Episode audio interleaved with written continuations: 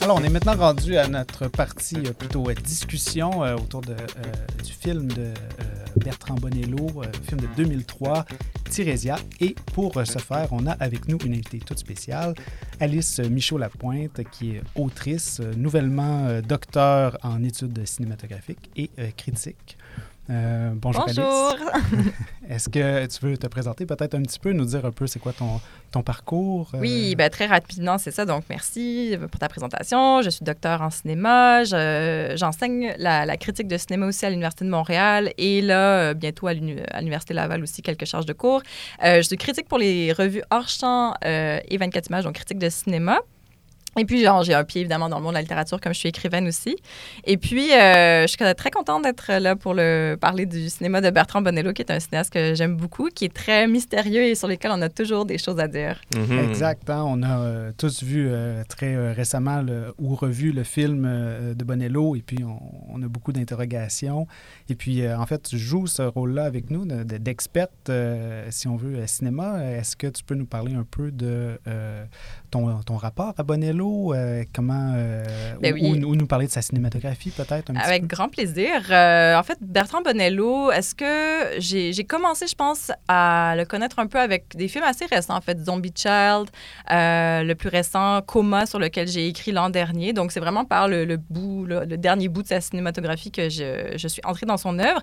Et comme on dirait que j'y vais un peu à rebours maintenant, grâce à vous et grâce à d'autres événements où, à 24 images, on avait fait un lien avec l'Apollonide, Souvenir de la Maison Close, qui est un, mhm. en tout cas celui que j'ai le plus aimé de, de ces films euh, mhm. que j'ai vus. Et puis, euh, c'est ça, c'est un cinéaste très difficile à décrire, Bertrand Bonello. Euh, son cinéma, c'est vraiment à mes yeux un cinéma d'auteur, un cinéma qui est très intellectuel et à la fois super sensoriel et viscéral. Donc, on n'est jamais complètement dans un pôle ni dans l'autre. D'aucuns, c'est ça, pourrait dire que c'est une partie de sa filmographie est comme cryptée. Et je pense que Tirésia fait un peu partie de cette catégorie-là. et qu'une autre partie, comme Zombie Child, comme l'Apollonide, c'est un peu axé autour des télescopages temporels. Donc, il y a souvent des entremêlements euh, entre passé et monde présent ou des espèces de grandes plongées oniriques euh, où on se trouve vraiment à la lisière d'un monde réel et d'un monde assez subconscient. Et ce qui est très, euh, ce qu'on associe beaucoup à Bonello, c'est le rapport à la musique aussi. Il faut savoir mm. que Bertrand Bonello, c'est un musicien qui a un background en musique classique, euh, et donc la musique joue vraiment une grande, grande place dans ses films. Et il compose aussi souvent euh, les bandes sonores de ses propres films, et il a commencé sa carrière de musicien avant celle de cinéaste. Donc c'est vraiment, il est tout le temps un peu dans la musique, la musique vers le cinéma, le cinéma vers la musique. Il pense beaucoup c'est cet entrelacement-là. Et c'est vraiment, des fois, la musique, c'est un personnage à part entière dans dans ses, dans ses œuvres et ça joue beaucoup sur les anachronismes, sur les désynchronisations, comme dans, je pense à l'Apollonide, cette, euh, la chanson Bad Girl de Limosis. C'est vraiment, euh, comment dire, euh, créer un espèce de, débalancement super intéressant au niveau de la forme dans son film. Et je pense que d'ailleurs, si les gens aiment beaucoup ses films, il y a Sound of Bonello, un album qui regroupe plusieurs de ses compositions instrumentales inédites qui vient de sortir en, en 2023. Ah, vraiment? Ouais. Et puis, sinon, son style, c'est ça, dans ma tête, c'est un style qui est très euh, axé sur les contrastes. comme C'est vraiment mm-hmm. un, cinéaste qui pense la création avec un grand C, dans ce cas-là, de tout à fait désorganisé, de bouillonnant, de volcanique. Et ça, peut-être, euh, ça nous permettra de revenir sur la première image de Tirésia, qui est celle d'un volcan. Puis, c'est ça, j'ai l'impression qu'il aime être un peu catégorisable, flotter sur les marges. Il fait pas ni du cinéma d'horreur, ni du suspense, ni du drame. Il est entre les genres, entre l'entrelacement entre les arts. Euh, mais on sent qu'il suit toujours une espèce d'intuition intérieure qui est comme difficilement nommable et qu'il essaye de mettre en forme comme des rêves, des visions qu'il a qui peuvent paraître très abstraites, mais qui sont peut-être pas tant que ça finalement. Parce que dans ses entrevues, il dit qu'au contraire, la structure de ses films, c'est important, qu'il ne part mm. pas du tout dans un scénario, euh, qu'il a une image très précise de où est-ce qu'il veut s'en aller euh, avant de se lancer. Donc c'est drôle ce contraste entre un tel mystère qui plane à l'écran puis en même temps une vision très fixe que lui, il a. Je pense qu'il aime garder à partir avec une idée d'aller d'un point A à un point B, mais on ne sait pas du tout c'est quoi le point B, mais lui, il sait très bien c'est quoi le point mm. A. Donc, se mm-hmm. laisser un peu guider par ce mystère et cette pointe aussi d'inquiétante étrangeté qui habite euh, beaucoup ces films, comme si euh, une espèce de parfum capiteux qui nous suit un peu quand on regarde, euh, quand on regarde ses, ses, œuvres. Et puis, juste pour terminer un peu sur sa cinéphilie, c'est quelqu'un qui a été très happée par le cinéma de Jim Jarmusch, euh, par Stranger Than Paradise tout particulièrement, euh, parce que justement, encore là, le rapport à la musique est très prégnant et euh, c'est aussi quelqu'un fan de John Carpenter. Donc, il y a ce côté cinéma d'horreur et cinéma d'auteur qui viennent se, se, mélanger dans son travail. Et après, lui, il a une œuvre vraiment de cinéma d'auteur qui s'est vraiment composée. Là, il doit avoir une dizaine de films à, son actif. Puis, c'est ça. Tirésia est le troisième et je crois qu'il vient, on en parlera, mais je pense qu'il vient sceller certains des thèmes qui vont être très prégnants dans la suite de son travail. Mm-hmm. Alors, ben justement, on l'a choisi, ce film-là, Tirésia, parce qu'évidemment, ça joue directement sur le, thème de notre, euh, la figure qui, habite notre premier, euh, premier épisode. Euh, peut-être, pour le bénéfice de l'auditeur, l'auditrice, on pourrait résumer, essayer de, mettre en place les principaux éléments de, ce film. J'aurais tendance à lancer la balle à Maxime pour, pour ce faire. Ben oui, ça va me faire plaisir. alors, Tirésia, c'est un, voilà, ben c'est un film qui, comme tu viens de dire, Nicolas, reprend le mythe de Tirésias, dont on vient de, parler pas mal, euh, et, euh, mais qui le transporte bon, dans à l'époque contemporaine. Alors, qu'est-ce que ça raconte, ce film-là? C'est un, euh, c'est un type qui s'appelle Terra Nova, donc ça commence comme ça, qui va au bois de Boulogne, à un endroit où se trouvent plusieurs travailleuses du sexe transsexuelles, et puis il... Bon, c'est pas trop... Il est attiré, tombe amoureux, c'est peut-être pas la bonne expression, mais en tout cas, il est, il est fasciné par une, des, euh, euh, par une de ces travailleuses du sexe-là, qui s'appelle Tirésia. Euh, et puis là, bon, le, très rapidement, le, film prend une tournure un peu, un peu glauque, un peu sombre, puisqu'il la ramène chez lui, la séquestre dans son sous-sol, il la tient prisonnière, là, finalement, il ne la laisse pas sortir. Et bon, leur, leur relation entre captive et séquestreur se développe comme ça tranquillement pendant la première moitié du film. Tout à fait inconfortable avec ses multiples scènes où il l'attache, la détache, mhm. l'attache, la détache. Oui, c'est ça. C'est alors comme ouais, comme je viens de dire, c'est assez glauque, hein. Mhm. Mais euh, et bon euh, et puis finalement, ce qui se passe euh, ici, c'est on voit bon pour faire écho peut-être au mythe dont on parlait, comme euh, Tirésia est une travailleuse du sexe transsexuelle et là puisqu'elle est séquestrée dans un sous-sol, elle n'a pas accès à ses hormones, à, au traitement qu'elle utilise habituellement. Et donc, tranquillement, on voit le personnage passer de, euh, de, femme et avoir de plus en plus des attributs masculins. On voit sa barbe, par exemple, qui recommence à pousser, etc. Donc, il y a peut-être ben, il y a certainement ici un clin d'œil au mythe euh, originel. Et puis, éventuellement, euh, Terra Nova, euh, celui qui la capture, va pour une raison ou une autre, décider de l'abandonner, donc de se débarrasser d'elle. Et avant ça, il va lui crever les yeux, puis la laisser pour morte euh, sur un petit chemin de campagne à Paris. Alors ça, c'est la première partie du film. Mhm. Euh, la seconde partie est quand même moins glauque, est un peu plus lumineuse, ou en tout cas, euh, donc dans la seconde partie... Plus extérieure aussi. Plus extérieure aussi, oui, c'est vrai, ça se passe à la campagne, bon, c'est mhm. plus aéré. dans la seconde partie, donc, Tirésia est recueillie par une jeune fille, Anna, une jeune fille de 17 ans, et puis qui la soigne et Tirésia se rend compte qu'elle euh, se met à développer des dons de voyance. Hein. Donc là, elle est, est aveugle, il y a Anna qui s'occupe d'elle, et puis elle se met à euh, deviner d'avance ce qui va arriver aux gens du village autour, et puis éventuellement, elle devient une espèce de célébrité dans le canton. Les gens viennent la voir pour lui demander ce, qui va leur arriver euh, dans leur vie. Elle devient une, une espèce de figure pratiquement religieuse. Hein. Les gens viennent lui faire des offrandes, il y a des gens qui se regroupent devant la maison où elle est hébergée pour prier en groupe. Euh, voilà, et tout ça finit par déranger un peu le prêtre du coin on en reparlera peut-être, mais qui est joué par le même acteur que euh, le type qui la séquestre au début mm. du livre. Et, euh, Contrairement euh, à l'actrice-acteur qui, qui, joue Thérésia, qui, qui change mm. entre la première partie et la deuxième partie. Oui, c'est vrai, effectivement, puisque son, bon, son, son, sa transformation, hein, son changement de sexe se, se, poursuit après. Et oui, dans la seconde partie du film, tu as bien raison, le personnage est joué par, par un autre acteur. Thiago Telles. Oui, c'est ça, exactement. et voilà, et donc... euh, le, le, prêtre du coin est un peu fâché de voir euh, ce qui se passe avec cette, cette personne qui prophétise dans sa paroisse. Et le film se termine sur Tirésia qui va marcher sur la route et, ben, le spoiler alert, désolé, mais qui se fait frapper mm. par la voiture du prêtre. Et puis ça se termine, voilà, ça se termine comme ça.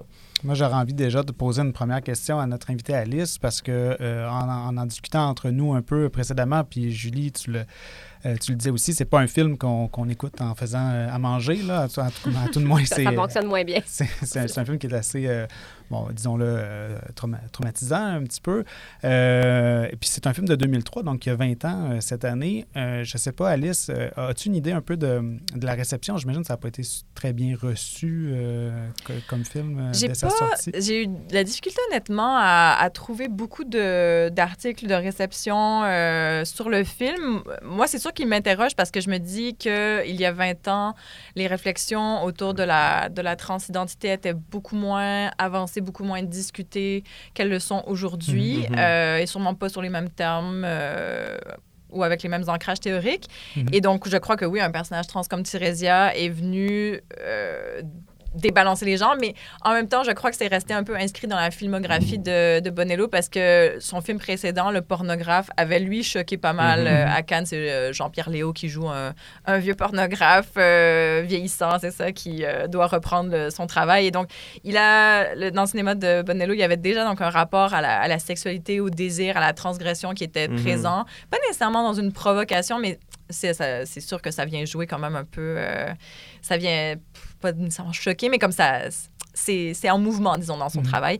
Et euh, c'est drôle parce que les, les articles que j'ai trouvés, c'est plutôt de, des articles philosophiques. En fait, mhm. euh, c'est Bernard Stiegler qui avait écrit un article sur le film. Et ici au Québec, Georges Leroux avait mhm. écrit un article intéressant dans Spirale euh, à, propos, euh, à propos du film. Donc, c'est les seuls que j'ai trouvés, comme on dirait, sans faire une, une, recherche élargie. Mais je me dis, je serais très intriguée, en fait, de ce qui serait, se dirait aujourd'hui dans les mouvements plus de transidentité sur ce film-là. Est-ce que ça serait bien perçu ou au contraire comme une réflexion un peu sommaire sur, sur les, les, les transitions? Ça, serait, ça serait à suivre à ce niveau-là.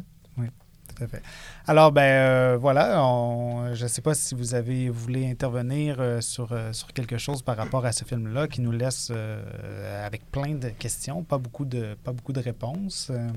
Il y a peut-être une chose, euh, c'est par rapport à une formulation que je crois Nicolas a fait tout à l'heure, ou Nicolas ou Maxime, je ne sais plus, mais qui disait que la deuxième moitié était plus lumineuse. Puis j'ai trouvé ça mhm. intéressant parce que, similairement à ce qu'on avait vu quand on a parlé du mythe, hein, c'est le fait que la lumière vient avec la, cécité. Donc, c'est quand même euh, assez euh, mhm. particulier à cet effet-là.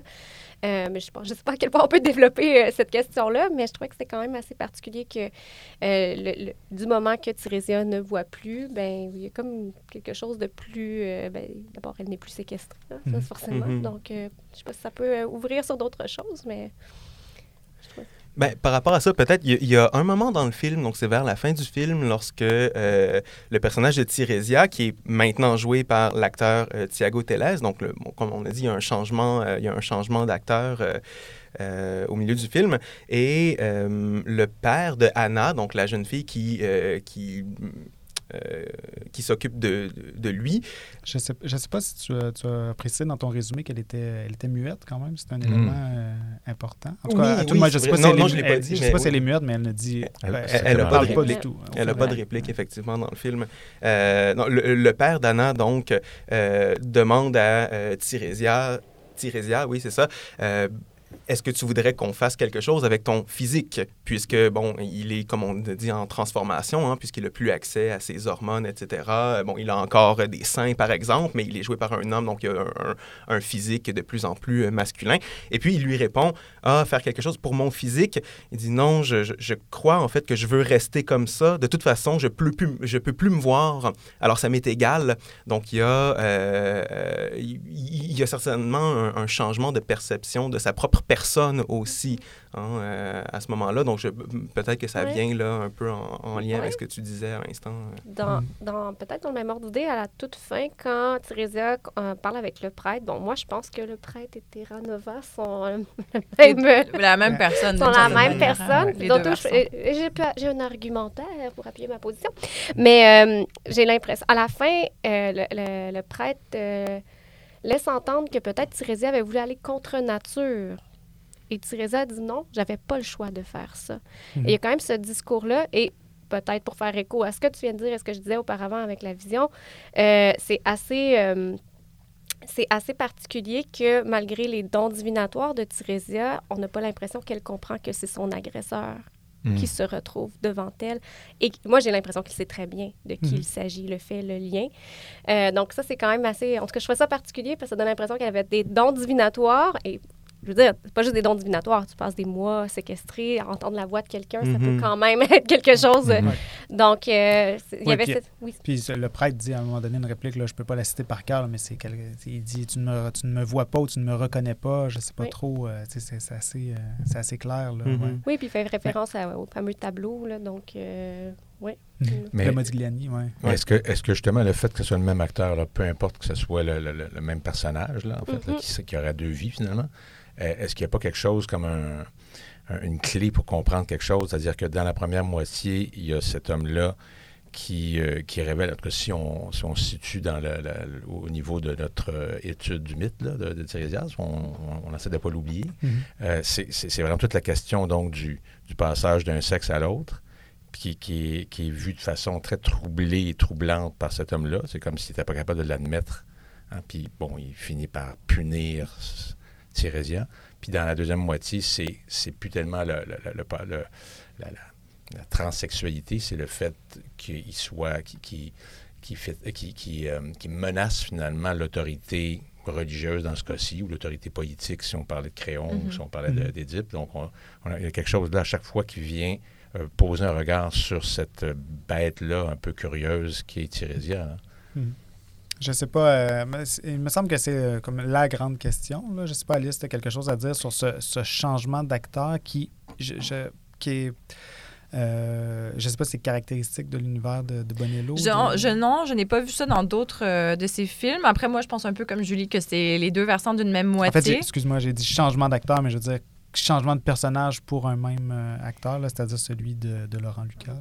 Euh, non, non, c'est ça. Comme dans ceux que j'ai vus, en tout cas, c'est après c'est tout. à- c'est plus que ce soit un procédé qui soit dans certains que j'ai pas vus. Mais ces deux personnages, en tout cas, c'est que ça soit Terra Nova ou après le prêtre, dans ma tête, c'est deux personnages qui veulent vivre le monde selon leurs règles et pourtant qui sont dépassés Mhm. par une espèce de fascination euh, autour de la transgression qui vient les, les miner. Et c'est comme aussi, on n'a pas tant parlé de que Terra Nova, c'est comme un esthète, là, ce qui est comme super euh, particulier parce que donc euh, la, hum, cette figure transgressive mais fascinante que représente euh, elle- déjà, elle parle deux langues. Ben, elle, est, elle est portugaise aussi, donc il y a ce Ouais. rapport de Mhm. dualité entre les deux langues brésiliennes, pardon. Et euh, euh, elle est sa rose, c'est comme la, et là, c'est comme si la, il, il a tout un discours sur la copie, que la copie, Ouais. en fait, l'artifice, c'est ça la vraie beauté, que Ouais, c'est, euh, c'est ça la perfection. Il fait un, un monologue autour de ça. Et là, c'est comme la rose est fanée quand, euh, ben, la- justement, son, son, son- la- le mouvement de ses poils revient, etc. Mhm. Et là, c'est comme la transition ne peut plus être ou ne peut plus arriver. Donc là, il faut mettre un- une fin. Tu l'as, le monologue? L'original est C'est vulgaire, ça. une tentative, la copie est parfaite. Voilà. Donc, c'est particulier quand même. Et ça, je sais pas exactement comment l'inscrire, mais il y a comme tout un rapport sur le sacré, le mystique. Euh, Et c'est ça, moi, le petit input juste cinématographique que je peux faire peut-être par rapport à ça, c'est que ce film-là se situe aussi dans un héritage donc de Robert Bresson. Comme euh, il a été un peu un Mhm. disciple de Robert Bresson, euh, Bertrand Bonello, et ça paraît, je pense, plus au début de sa carrière, d'autant plus que Anna est jouée par l'actrice euh, principale de Mouchette, un autre film de Robert Bresson. Donc, tout Ah, le ouais. côté d'épuration, très sobre, et le rapport à, à la religion, à la foi, au sacré, c'est très, très bressonien. Donc ça, ça se situe un peu dans une filiation, un héritage euh, de ce cinéaste-là. Mais Mhm. après, c'est sûr que ça laisse des grandes questions, vraiment, de... Moi, je suis comme, jusqu'où va la transgression? Est-ce que le, le prêtre, euh, tu sais, il, a- il- il a le, le fin mot de l'histoire, mais l'a-t-il vraiment? Tu sais, est-ce que comme sa foi demeure la même au bout du compte, alors que comme euh, Fred disait, l'ordre social, politique de son, ben, de, du canton a été complètement euh, modifié, transgressé, euh, changé. C'est des Mhm. questions qui restent un peu en suspens. Oui, je- ben oui, j'aurais juste envie d'une petite phrase. euh, euh, D'autant que Thérésia fait une prophétie Mm. au sujet du prêtre qui va être vrai. défait de son ego puis qui va avoir des problèmes dedans, notamment. Oui, oui, oui. oui. Est-ce que ça s'avère? On ne sait pas. Ça fait partie des grands questionnements Mhm. que le film nous Tu disais que tu avais un argument pour défendre le fait qu'il s'agissait de, de Terra Nova et Mhm. le prêtre du même, euh, finalement, du même personnage. euh. Oui, ben, je pense que c'est- cette référence euh, à, à la toile, mais aussi j'ai l'impression qu'il fait plusieurs insinuations qui... qui euh, ouais, ça- moi, j'ai pas douté, en fait, que c'était Mhm. le même personnage. euh, J'étais comme int- intéressée tout à l'heure qu'on puisse, euh, même s'il se présentait pas de la même façon. Et c'est la raison, je pense, ben, c'est la raison pour laquelle il l'a aveuglé aussi. Pour Mhm. ne pas euh, Mhm. se faire prendre, pour qu'elle ne puisse. Moi, c'est comme ça, je, je- là, je le présente comme s'il y avait qu'une seule interprétation possible, mais il me semblait que. Parce que ça- cette décision-là de l'aveugler et de la relâcher vient après qu'elle lui dit. Ben, ils se, se disent qu'ils s'aiment l'un l'autre Mhm. et elle lui demande d'être libérée. Donc, libérée, mais pas contre lui, pas, pas pour qu'elle puisse s'en prendre à lui. Donc, j'avais l'impression que c'était ça la, la logique. Il faut crever les yeux de quelqu'un, en gros, pour lui donner et- sa liberté. Et, et tout à fait, il y a cette scène très, très violente, là, où, Ouais. euh, et très graphique, où euh, on Ouais, voit... c'est- c'est le- dur à regarder quand même, hein. Très, très ça, difficile. ouais, ouais. Euh, justement, est-ce qu'on en a d'autres pistes d'interprétation pour ce- ces, yeux, euh, ces yeux crevés, euh, outre que c'est un item euh, particulier là, euh, Ben, euh, de la figure de Tirésias? euh? Je sais pas si j'ai une piste d'interprétation, mais certainement une piste de comparaison avec ce dont on a discuté euh, précédemment concernant le mythe de Tirésias, parce qu'on avait dit euh, que, bon, ce qui... L'idée, c'est que euh, c'était le sujet de notre conclusion, hein, c'est une transgression. Il y a Mhm. transgression d'une manière ou d'une autre. Alors pour euh, c'est soit parce que il a connu les plaisirs des deux sexes, donc quelque chose qu'il ne devrait pas connaître, ou dans l'autre version du mythe, parce qu'il a vu Athéna nue au bain. Bref, dans les deux cas, il y a une transgression, et c'est ça qui fait que on l'aveugle, Mhm. et qu'ensuite, en compensation, il va recevoir le don de la voyance. Dans le cas du film, ici, euh, j'ai l'impression que ça se joue un peu différemment, ou en tout cas, il y a, il y a sans doute quelque chose, euh, il y a piste à réflexion, parce que comme tu disais, Alice, tout à l'heure, il y a transgression, mais, la transgression ne semble pas être euh, commise par le personnage de Tirésia. Les, euh, les, les- les transgressions, les crimes, les, les- les problèmes, en fait, viennent du, du ou des personnages, en tout cas, bref, euh, les, les- les, euh, le ou les personnages joués par Laurent Lucas, là, donc Mhm. le, le Terra Nova, le Mhm. séquestreur et le prêtre à la fin.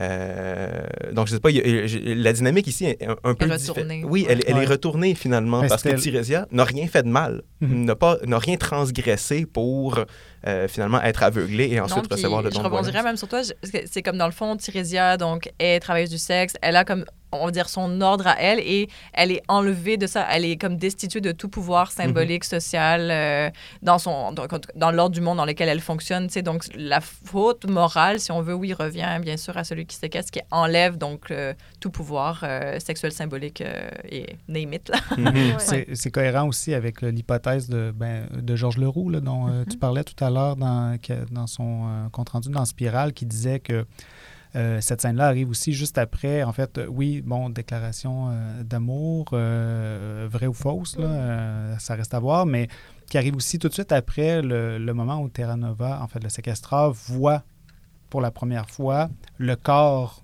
bisexué de, euh, de Tirésia dans son ensemble. Et donc, qui est comme un transfert, en fait, de la figure de celui qui, qui ne devait pas voir ou qui ne voulait pas voir euh, du côté de, euh, de Terra Nova. Et c'est ça qui, qui, euh, qui amorce finalement ce, ce- ce mouvement de, de- Mhm. de- moi, je le, moi, je le voyais plutôt comme un rejet. Tu sais, c'est pas, il, il lui il lui redonne pas la liberté tant qu'il se débarrasse de, euh, de Tirésia. Et se débarrassant euh, d'elle, ben, il doit lui crever les yeux pour éviter euh, euh. Donc, l'impulsion de lui crever les yeux vient du fait qu'il veut se- s'en débarrasser euh, le plus vite sans nécessairement euh, la tuer. Je sais pas. Euh, Oui, mais c'est- ça, c'est vraiment euh, la question que tu poses en fonction de si on voit comme le même personnage Mhm. ou deux personnages différents, ça change vraiment la donne. Parce Oui, ça que, change beaucoup, oui. Parce que forcément, là, on aurait un prêtre. Bon, déjà, on a quand même un prêtre qui tue, euh, qui tue. Ben, ça, c'est une autre question vrai, que j'avais à vous poser. Est-ce qu'il le tue ou c'est un accident? En tout cas, c'est pas, c'est pas une scène très réussie, là, à mon sens, là, cette scène de l'accident-meurtre. là. Mais je sais pas, moi, je n'arrivais pas à déterminer si c'était volontaire de la part du prêtre. De... Donc, à la fin du film, Lorsqu'on voit le prêtre dans Oui, sa voiture heurter Tirésia qui, Ouais. euh, qui marche sur la route et puis le film se clôt. Ben, il y a une autre scène de clôture après, mais euh, pour ce qui est du personnage de Tirésia, ça se termine euh, là à ce moment-là. Mhm. Ouais. J'avais peut-être Dans une une espèce de question. euh, ralenti. Est-ce que, est que le prêtre et Terra Nova ont la même voiture? Moi, j'ai pas observé ça, parce que c'est peut-être qu'on aurait une réponse à notre On question. on va réclamer un spécialiste de Ben, la- des voitures. Probablement que quelqu'un qui s'y connaît en voiture aurait porté attention à ça, mais ça m'a fait partie. Mais donc, vous pensez que c'est euh, un meurtre ou un accident? Je pense que l'ambiguïté est clairement voulue, non? Mm. Ouais, ouais. Ça, ça- ça- ouais, ça pourrait être un meurtre étant donné que clairement le prêtre est rendu très mal à l'aise par la Mhm. présence de Tirésia et puis il va même euh, la confronter euh, pour, pour lui demander d'où viennent ses visions, euh, qu'est-ce qu'elle entend, qu'est-ce qu'elle voit, de, que- de comment ça marche finalement parce que lui il se fait dire qu'il y a des miracles qui s'opèrent dans sa paroisse et puis évidemment il doute. D'ailleurs, euh, euh, Tirésia fait une réponse que le personnage de Tirésias euh, dans le mythe aurait très bien pu faire lui-même et qu'il fait à peu près aussi à Oedipe et à d'autres d'autres personnes, qui est moi, je suis juste le messager. Oui. J'entends des voix, je répète ce Mhm. que j'entends, et puis euh, Ça me fait voilà, pas ça- plaisir, ce que je Ça, me fait pas plaisir. Ça sert à rien de tirer sur le messager. Euh, D'ailleurs, euh, d'ailleurs, elle dit à Anna à un moment donné, euh, euh, elle lui dit que quelqu'un de sa connaissance, euh, peu importe, il va lui arriver un malheur, c'est pas très important ce qui se passe.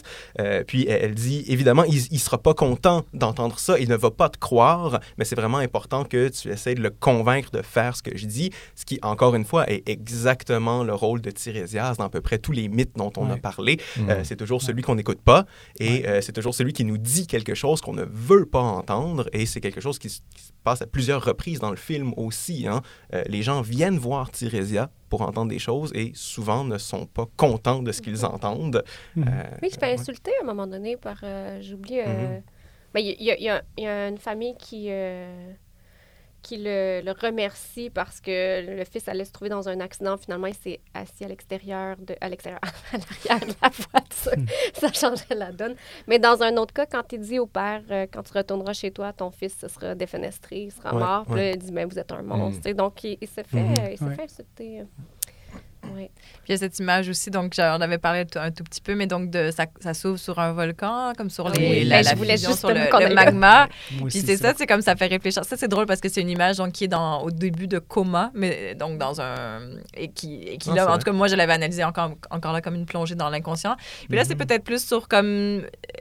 Pas l'inconscient tant que ce qui est en dessous, tu sais, ce qui est comme ce qui veut réémerger tout le temps. Donc, Euh, que le ça retour soit. du refoulé. Le là. retour du Ouais. refoulé, mais comme les, le, le- on- on- il y a toujours quelque chose en dessous, on dirait, de tous les personnages. Donc, euh, la spiritualité qui est comme derrière l'Église chrétienne, euh, comme donc tout le, le côté donc, du Brésil sous le bois de Boulogne, euh, les hormones, évidemment, euh, qui- donc, qui ressurgissent. C'est toujours quelque chose comme qui renaît, qui rejaillit, on dirait, comme ce mouvement toujours vers le... ou qui bouillonne ou qui est en fusion, on dirait. Puis comme c'est Ouais. très métaphorique, je pense, dans son cinéma, puis ça a été repris. Donc ça, c'est drôle pour moi. C'était drôle pour moi de voir que déjà dans son troisième film, cette image-là, elle est, elle est là. Puis je pense que pour lui, c'est vraiment, c'est l'image de l'expérimentation, de la création, Mhm. du, de vraiment qu'est-ce qu'on trouve euh, sous les couches et les couches, tu sais, de, comme, Ouais. de ce qui est visible. Fait qu'encore là, ça, re- ça retrouve, euh, ça rejoint plutôt le sujet de la vision et de l'aveuglement, mais c'est très intéressant. Ouais, J'aime j'aime ton interprétation Ouais, parce que ouais. justement, à la toute fin, ben, c'est- puis je, je- je me faisais la, la réflexion, justement, ben, c'est quand même c'est c'est un prêtre qui tue le, le devin. C'est le- c'est- la personne qui a une connaissance qui n'est pas, euh, ben, qui ne s'inscrit pas dans un, ce dogme précis-là et qui le remet en cause, on en, on en parlait un peu euh, tout à l'heure. Donc, euh, de le présenter en lien avec la- le volcan, justement, qui est justement le, finalement le, le- le- le religieux qui vient étouffer certaines Ouais, choses. qui veut garder contenu, toutes ces choses-là. Oui. Au point où, tu sais, bon, dans, dans mon interprétation, le prêtre tue la personne. Ce qui est quand Oui, même, oui. Ah ouais. ce qui est quand même euh, montre la violence de l'affaire. Je ne sais pas si tu l'as mentionné, Alice, mais donc, cette scène-là qui ouvre le film, hein, qui est de, bon, du magma en fusion avec la, la septième symphonie de Beethoven qui joue en arrière. C'est la dixième, je pense. C'est la septième. C'est la septième, oui. Ah, OK, pardon. Puis, euh, Ça fait c'est- trois mois que j'ai ça dans la tête. Ouais. Je, marche, là. Ouais, dans- Non, mais dans- je l'ai écouté en m'emmenant dans le métro, Ah. c'est incroyable. Ouais. La STM avec la symphonie. mais, mais, mais cette scène-là, donc, qui ouvre, la film avec le, euh, qui ouvre le film avec le magma en fusion, revient aussi vers le milieu à peu près. Euh, on nous repasse exactement la même scène. Puis, euh, ouais, ouais, moi aussi, j'aime beaucoup ton, euh, j'aime beaucoup ton interprétation aussi pour la, la merci. réémergence. Sur le plan symbolique, j'étais vraiment euh, très euh, omnubilé là, par cette scène-là. Puis c'est vraiment hein, le, le, magma qui ressort, qui, qui, est recraché, qui retombe au même endroit, qui se rebrasse, qui se, qui se relance dans les airs. on n'est pas dans une, une coulée là, qui s'en va Mhm. vers quelque part, mais on est vraiment dans des, des plans qui, qui présentent le, le même, euh, la même lave, le même magma se, se euh, métamorphoser, euh, surgir, euh, se rebrasser continuellement. Donc, il y a peut-être quelque chose là aussi. À... Ben oui, c'est tout à fait l'ordre de la, de la transformation qui, qui n'arrête jamais de se transformer. Ben, en tout cas, je trouve ça très cohérent avec le, le mouvement après de, des corps et de, du désir et de tout ce qui, est comme, qui ne peut rester contenu. euh, ça me Mhm. semble se filer du moins comme métaphore euh, durant le film. Il y a d'autres euh, d'autres éléments symboliques aussi. Euh, je pense à cette espèce de tableau là, où on a un seul serpent là, qui est dans la, Ouais, la- ouais. la- le sous-sol, euh, la, la pièce de séquestration. Là, où il y a euh, un serpent qui, qui reprend la forme euh, de la caducée, là, donc les deux Mhm. serpents dont on discutait la dernière fois, qui Mhm. se- qui s'entremêlent, qui est propre au mythe de César. Mais là, il y en a juste un. Je ne sais pas si, si quelqu'un, euh, Fred, par exemple, aurait quelque chose à dire sur l'absence euh, du deuxième serpent. Euh. Oui, toi qui nous as tellement parlé du, du bâton d'Hermès, du caducée Ben euh, hein. tout à l'heure. J'avoue que non, je j'ai pas de j'ai pas d'interprétation pour ça. Je je- j'essaie juste de voir comment ça se fait que euh, ben parce que on, se rappelle que les deux serpents, ils représentaient un peu cette, cette lutte en, en- en deux éléments. Bon, ça pouvait être le, le masculin et le féminin. Euh, c'est dans ce cas-ci, en tout cas, particulièrement. Mais pourquoi Mm. tout d'un coup, il y aurait un seul, un seul sexe, finalement, ou en tout cas, Ouais. une seule entité Ouais. qui serait représentée euh, dans, dans une, avec, sans la dualité? Ça, ça, ça- ça m'échappe aussi. Moi, ce que je voulais juste, re- ce sur quoi je voulais juste revenir, c'est que- comment la transition se fait entre les deux parties? Est-ce qu'il n'y a pas comme un, carrément un noir euh, assez ça, long quand oui. même, hein? Mhm. comme si finalement on était passé de la nuit au, de la nuit au jour ou à l'inverse, ou est-ce qu'on était tombé dans, justement dans l'in- dans l'inconscient ou est-ce qu'on en sortait?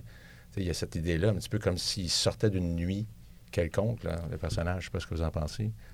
Ouais, ben, en, en tout cas, il y, a, il y a une longue, il y a une très très longue scène de, de- qui opère la transition au moment où tu parles, euh, où on voit seulement le, le corps de Tirésia qui est abandonné, euh, sanglant évidemment parce qu'elle vient de se faire crever les deux yeux à coups de ciseaux. Je m'excuse, hein, c'est bon, mais Non, voilà. c'est vraiment ça qui se passe. c'est ce qui- se passe dans le film. doivent hein. savoir que c'est très violent comme Oui, film. oui, c'est quand même cette scène-là en tout cas. là, tout, euh, voilà. Euh, mais, mais où elle est ça, complètement immobile, couchée, euh, couchée près d'un près d'un ruisseau, puis Anna s'approche et tout ça. Mais ça, euh, il y a vraiment cette idée-là d'une euh, d'une mort pratiquement. Elle a Mhm. elle a l'air morte à ce moment-là, et puis elle renaît. Et puis d'ailleurs, dès qu'on la revoit dans les scènes suivantes, c'est un autre acteur qui, euh, qui joue le Mhm. rôle. hein. donc c'est plus euh, Clara Chauveau qui, qui la jouait euh, dans la première moitié, c'est euh, Thiago Telles, comme on, euh, comme on disait tout à l'heure. hein. Mhm. Mais, mais Alice, toi qui connais bien, ben, connais bien, qui a quand même quelques repères euh, de, de la, de la cinématographie de, de Bonello, est-ce qu'il- est-ce que tu sens chez lui la volonté de nous dérouter, c'est-à-dire d'envoyer des choses comme ça qui finalement font juste nous. Je sais pas si c'est une volonté de dérouter que vraiment une espèce de chemin vers l'expérimentation, vers... euh, Comme je dis, moi, je pense que l'hé- l'héritage de Bresson, il est vraiment là. Je le sens beaucoup moins dans des films où après, euh, il- comme l'Apollonide, euh, c'est beaucoup plus... euh, je sais pas, c'est pas que c'est joyeux, mais il y a quelque chose de beaucoup plus... euh, moins crypté, moins sobre, moins cantonné, ne serait-ce que dans l'image aussi. puis après, comme le côté énigmatique se déploie, on dirait qu'il y a quelque chose de plus fluide dans sa manière. Là, les images sont un peu cantonnées. Comme j'ai l'impression qu'il trouve un peu euh, à travers ce film sa grammaire euh, visuelle et. euh, mais après, l'envie de dérouter, je pense que lui il l'a, mais je sais, je pense pas que c'est comme haha, je vais semer des. je pense juste que comme c'est c'est comment ça ça fonctionne un peu son, son- sa représentation de la transgression, de la transidentité. Je trouve que c'est un gros défi d'avoir. Ouais. d'avoir fait cette actualisation-là. Puis c'est Tout ça, le fait. rapport à l'actualisation, par contre, il est déjà très présent parce que c'est ça. Dans l'Apollonide, il- après, donc c'est Souvenirs de la maison close, donc on, on retrouve encore là des, ces espèces de, d'a- désagencements, de, de côté anachronique à ces films un petit peu aussi. Donc, euh, moi, je trouve qu'il se situe bien. Comme j'ai pas vu, c'est ça, le pornographe ni euh, quelque chose d'organique, les premiers premiers. Mais je trouve, je- on, on la sent l'affiliation avec le reste de son travail. Tu, euh, tu parlais à l'instant, Alice, de, de, de- de- de son travail de. pardon, de, de, reprise ou en tout cas de réactualisation de certains matériels, de certaines idées. Euh, ça m'a fait penser parce qu'en en regardant le film, bon, je pense que comme un peu tout le monde ici, la scène, tout- toute la première moitié, les scènes de séquestration, la scène, bon, évidemment, où euh, Terra Nova crève les yeux de Tirésia, puis l'abandonne sur le bord de la route euh, comme morte. Euh, tout ça, évidemment, est extrêmement chargé, puis bon, ça, ça fait mal à regarder quand même, là. C'est, c'est- c'est- ça peut être choquant. Et puis, je me suis posé la question parce que je me suis dit, c'est drôle parce qu'il il arrive quand même des. C'est une réactualisation d'un mythe. Tous, les, euh, tous les beats du mythe d'origine sont là. Et puis, j'ai pas du tout eu cette réaction-là en, lisant, euh, en lisant euh, dans les Métamorphoses d'Ovide, par exemple, l'histoire de Tirésias qui, pourtant, fait une, euh, donne une information que Zeus lui demande et puis se fait crever les yeux, aveuglé par Héra d'une manière tout à fait injuste. Euh, et puis, j'ai pas du tout la même, euh, la même réaction d'horreur hein, ou de dégoût euh, à la lecture de ça. Et donc, j'ai l'impression que peut-être qu'il y a quelque chose de réussi ici de la part de Bonello, qui est de réintroduire l'horreur, réintroduire le, le, le, le, fait qu'on on éprouve des sentiments en, côtoyant ce récit-là, quelque chose qui se perd peut-être avec le, le récit d'origine. Euh, Oui, Frédéric? Ben non, mais c'est parce que tu- je t'entendais parler, puis je me disais, en fait, le, le fameux serpent qu'on voit sur le, le tableau, le, le serpent, vous le savez, euh, il y a plusieurs euh, significations possibles en fonction des cultures aussi, mais ce qui représente, entre autres, c'est la, transmutation, c'est-à-dire qu'il il mue le serpent. Mhm. Donc, Mhm. est-ce qu'on n'est pas déjà en train d'annoncer ce qui, va, ce qui va se produire par la suite et qu'on est... Parce qu'en réalité, on ne peut pas s'empêcher de penser aussi que celui qui se fait aveugler, c'est aussi Édipe. Là, euh, pas, il ne le fait pas lui-même, mais on, on a cette idée-là aussi que de quelque chose d'extrêmement violent, comme dans Édipe roi, quand Mhm. il se, quand il se- s'aveugle lui-même. Mhm. Donc, on, on est dans, dans des choses, on est constamment, non seulement dans la transgression, mais aussi dans des, dans des métamorphoses. euh, ben, est-ce, qu'il y a une métamorphose sous-entendue à toute fin? Je on ne sait pas Mm. vraiment, là, parce que c'est à nous de, de- de faire le chemin. Ouais. J'avais peut-être une dernière question pour Alice. Euh, toi qui connais le cinéma de Bonello, euh, bon, on a, on a dit déjà que la figure de Tirésias, donc dans le, dans le mythe d'origine, c'est une figure liminaire. Hein, c'est une figure qui est toujours entre l'homme et la femme, entre le divin et l'humain, etc. Euh, et puis j'ai l'impression que Bonello joue beaucoup avec ça aussi dans le film. Bien sûr, le, le personnage de Tirésia est une figure liminaire aussi pour toutes sortes de raisons. Est-ce que que, à ta connaissance, c'est un thème qui revient beaucoup chez Bonello comme ça, des, des- des personnages qui appartiennent à différents mondes ou qui font le pont entre différents euh, concepts, entre différentes idées, entre différents Mais mondes? complètement, vraiment, vraiment. Par exemple, dans Zombie Child, on est à Haïti, mais à la fois dans un, un lycée, euh, et comme je disais, dans des télescopages temporels complètement, comme une espèce de passage d'un trauma à un autre, avec comme les fantômes qui reviennent. C'est super, c'est vraiment un, un très bon film aussi. Et pareil, dans Coma, euh, un de ses plus récents, j'ai pas vu La Bête, le nouveau nouveau qui vient de sortir, mais Coma, on est, euh, c'est un film de pandémie, mais où c'est comme, il, s'imagine un peu la pandémie dans les yeux de, de sa jeune adolescente, et euh, c'est Barbie se met à parler. Là, on tombe dans comme différents niveaux d'onirisme, euh, pas vraiment. c'est ça, c'est comme.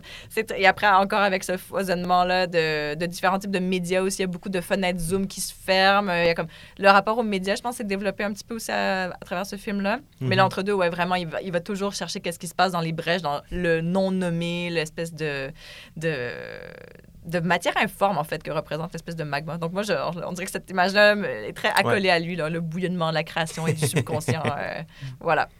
Oui, on pourrait ajouter aussi, euh, mais là, euh, je pense pas que c'est le, le- le lieu ni l'occasion de le faire, mais il me semble que aussi dans, le, dans la transition entre la première et la deuxième partie, il y a quelque chose où on passe d'un univers qui est très euh, g- grec, euh, euh, de- des références, des citations, des- de la symbolique euh, avec le, le serpent, tout ça, Mhm. à un univers qui est clairement judéo-chrétien dans la deuxième, euh, dans la Ouais. deuxième moitié. Là. Donc ça aussi, ça se, ça, ça, ça- ça se met face à face, si vous voulez. Puis même chose avec la, la question du prendre soin, là, qui est différente dans un univers culturel euh, par rapport à l'autre. Mhm.